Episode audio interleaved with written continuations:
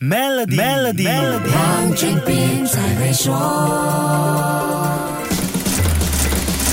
你好，我是黄俊斌。说到承报所得税，首先要注意的事项就是个人承报还是夫妻联名承报，再来就是有没有孩子，有几个孩子，孩子的教育情况等等，这些事项都会影响应纳税收入的数额，因为牵涉到纳税人的税务减免。承报二零二二估税年的所得税时，第一个不能忽略的是九千令吉的个人税务减免，记得要先减去这个。如果结婚了，但配偶没有收入，或者已经离婚并支付赡养费，可以享有四千令吉的。的税务减免，这几年很多人都会上课进修，深造的费用也可以获得七千令吉减免。不过要看清楚进修课程的条件，不是什么课程都可以获得减免的。凡是进修有关法律、会计、回教金融、技术、技职、工业、科学或科技等课程，非硕士及博士学位的教育，还有任何学科的硕士或博士课程都符合条件。另外，提升工作技能和自我增值的课程，学费可以获得的减免数额。是两千令吉，残疾人士可以享有六千令吉的税务减免，残疾配偶则可以享有五千令吉的减免，